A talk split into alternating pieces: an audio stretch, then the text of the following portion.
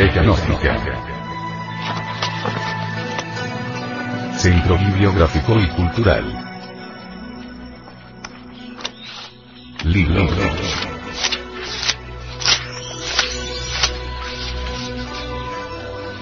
La doctrina secreta de Anahuac. Autor. Samael Aumeor.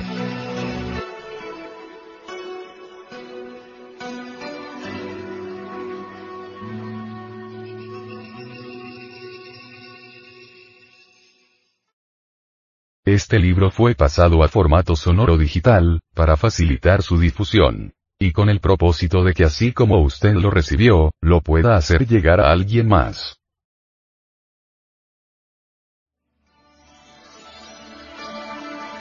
Índice y contenido.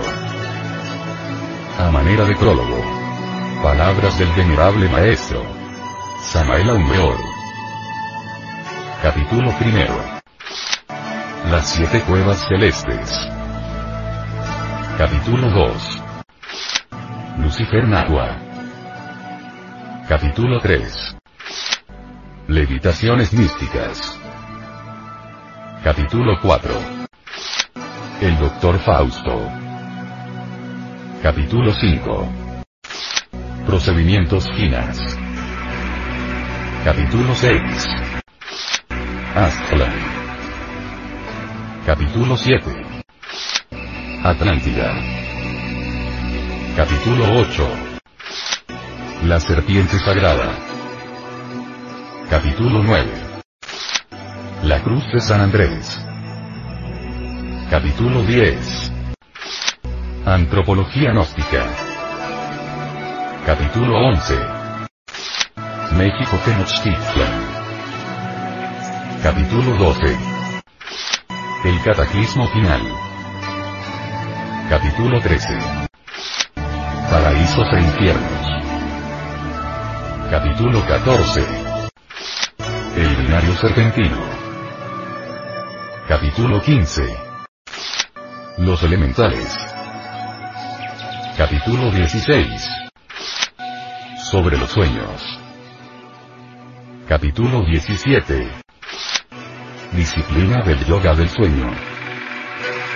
Capítulo 18. El sueño tántrico. Capítulo 19. Práctica del retorno. Capítulo 20. Las cuatro bienaventuranzas. Capítulo 21. El ángel de la guarda. Nota final.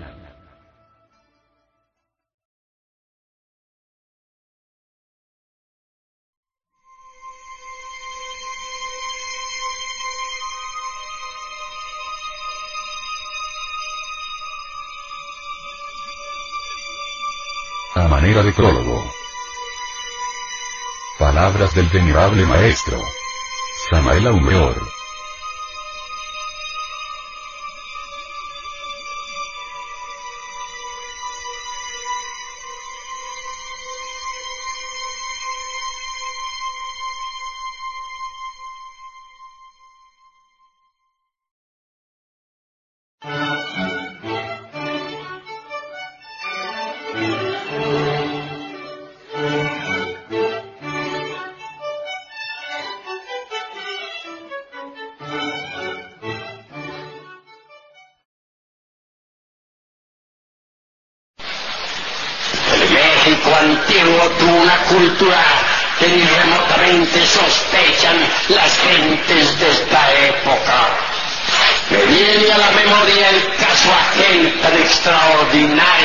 60 ancianos, viendo el poderoso emperador Moctezuma sabe algo sobre nuestros antepasados, llamó a su primer ministro diciéndole, quiero saber de los siglos que el anciano respondió, poderoso emperador, ellos viven en la lejana quisiera llegar allá dice el gran emperador, imposible, el camino está cerrado, no es posible, solo metiendo el cuerpo por medio de encantos extraordinarios dentro de la cuarta vertical, podríais llegar a ese lugar.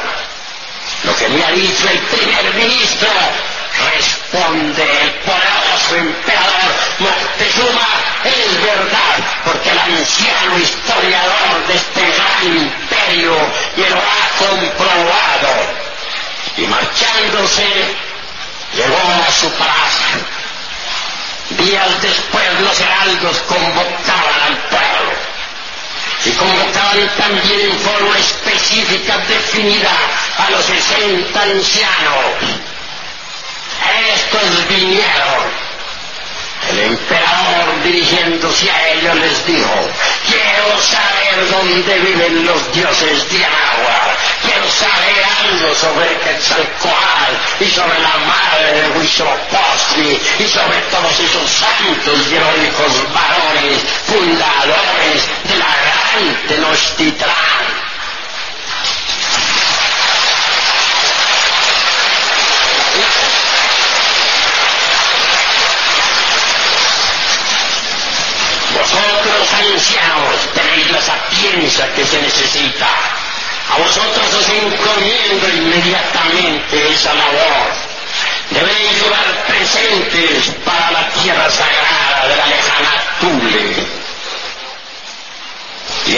Entregándoles esos presentes les dijo, marchaos. Dice la leyenda de los siglos que los sesenta se prepararon con muchos ayunos y abstinencias, enfrentaron sus cuerpos con ciertas hierbas y luego, haciendo sus mágicos círculos y sus encantos, así cuenta el padre Durán en una de sus obras, eminente sacerdote, metió el cuerpo físico dentro de la cuarta vertical. Es tan real esto que ni siquiera el padre Durán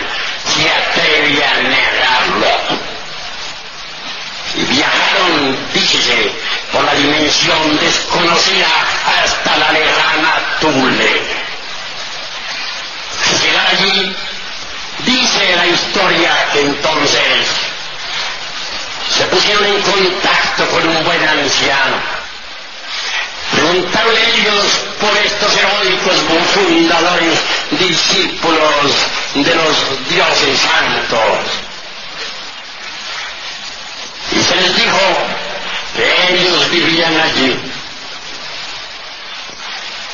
Se, les, se condujo a los sesenta hasta el lugar donde estaba viviendo Señor Quetzalcoatl y todo su séquito de heroicos y nobles varones mexicanos entregaron sus presentes a quienes debían entregar. No se deja de mencionar el caso de que cuando marchaban hacia las casas de tan eh, eh, legendarios señores, los pies se hundían en la arena y hasta se les dificultaba a estos sesenta caminar. ¿Qué os pasa? preguntó el anciano a los sesenta. ¿Por qué no podéis andar? ¿Qué es lo que coméis vosotros, mexicanos? ¿Qué es lo que bebéis? Los sesenta respondieron, Señor, nosotros bebemos mucho pulque y nos embriagamos.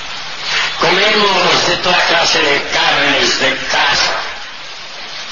Desgraciadamente también fornicamos. Es por eso, ilustres varones, dijo el anciano, que se os dificulta caminar en este lugar Vuestros presentes ciertamente no son para nosotros necesarios, pues vivimos una vida modesta, dormimos en el duro yermo, no necesitamos de lujo. Una anciana salió al encuentro de los sesenta, traía la cara tiznada con carbón. Su vestidura estaba toda rasgada y sucia. Era la madre de Huitzilopochtli, la deidad fundadora de la Tenochtitlán. Era la divina madre Kundalini triste porque su hijo había caído por la fornicación. Estoy triste, dijo ella, hasta que mi hijo regrese. Es decir, hasta que el Bodhisattva, hablando en lenguaje sánscrito, se eleve, se regenere, suba otra vez del lodo de la tierra. Si vosotros continuáis así como vais, dijo la madre de Huitzilopochtli, Pronto vendrán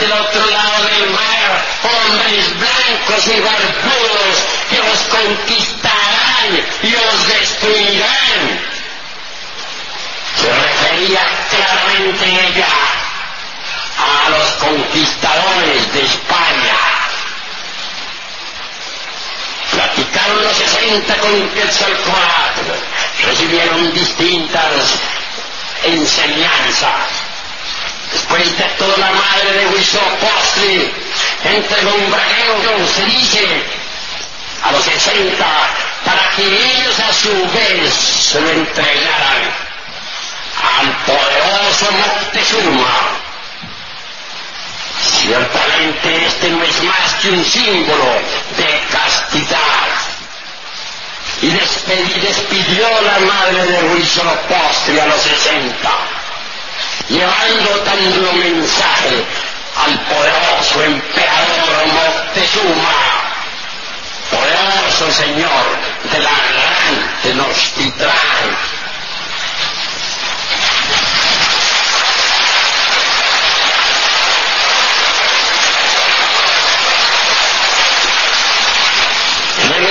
Los 60 por entre la cuarta vertical, con su cuerpo físico en estado de giras, algunos de ellos perecieron durante el trayecto, pero quienes lograron volver a la gran Tenochtitlán entregaron el mensaje al poderoso emperador. Y él y su primer ministro lloraron, llenos de dolor. Hablaron al pueblo, convocaron a las multitudes para que dejaran la embriaguez del pulque y para que entraran por el camino de la regeneración. Mas todo fue era inútil. Ya la poderosa civilización solar, que otra resplandeciera maravillosa en la gran Tenochtitlán y en Teotihuacán y ciudades adyacentes, había entrado en el proceso descendente, decadente e involutivo. Las civilizaciones nacen, crecen, llegan a su y después entran por el camino decadente hasta su destrucción. Así también un día, por ejemplo, floreció la poderosa civilización romana, la tierra augusta de los Césares y más tarde la gran Roma heroica victoriosa entró por el camino descendente hasta su destrucción general. ¿Y qué menos de esas poderosas civilizaciones de Babilonia la De Memphis y del Cairo, de la antigua India, de los rishis sagrados y del poderoso Tíbet? Todas esas civilizaciones entraron también en procesos decadentes y murieron. Porque tenía que ser una excepción la poderosísima civilización de la gran Tenochtitlán. Los ciclos históricos son así. Las civilizaciones nacen, crecen, envejecen y mueren, como las plantas, como los hombres, como los mundos, como todo lo que es, como todo lo que ha sido, como todo lo que será. Pero quienes piensan civilización mexicana no existía y que aquí nuestros antepasados hablaban guíos, están completamente equivocados porque México en su esplendor hubiera, hubiera podido colonizar a Europa.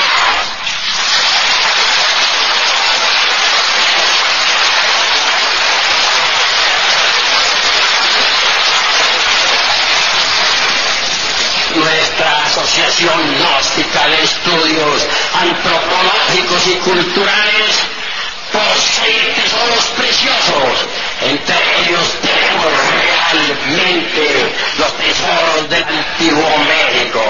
Quiero referirme a los tesoros esotéricos y endotéricos, a los tesoros trascendentales y trascendentes, a la poderosa cultura mística, religiosa y artística del antiguo Anáhuac Invitamos a todos los hombres y mujeres de buena voluntad conocer todos estos tesoros extraordinarios, a estudiar ya en verdad la doctrina antigua del México milenario. Amigos, es necesario comprender la hora en que nos encontramos los hijos del quinto sol, está dicho claramente por los sabios de Anáhuac, perecerán por el fuego y los terremotos. En estos instantes de crisis mundial y la encarrota de todos los principios, la tierra tiembla por todas partes. Ahora en Europa dando siete mil muertos, ahora en el Perú dando cincuenta mil, ahora en la, en la tierra de Managua acabando con la capital de ese país, ahora en Venezuela o en Colombia o en la China Nadie conoce realmente la raíz de todos esos terremotos. Y es que ahora comienza a cumplirse todo lo que dijeron los sabios que cincelaron la piedra del sol, el calendario azteca, los hijos del quinto sol, es decir, nosotros pereceremos dentro de muy poco tiempo por el fuego y por los terremotos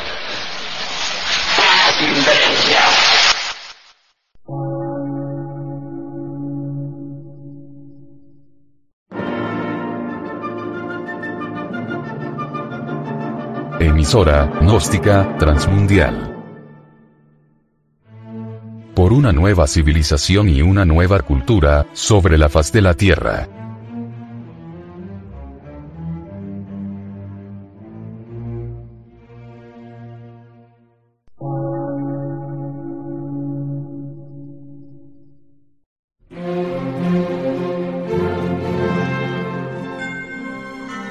Medio de radiodifusión, científico, artístico, místico y filosófico, de la Asociación Colombiana de Centros de Estudios Gnósticos, Antropológicos, Psicológicos y Culturales, AC.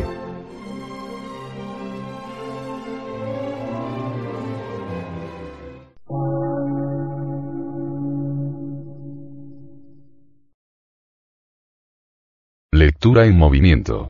Difusión sin fronteras.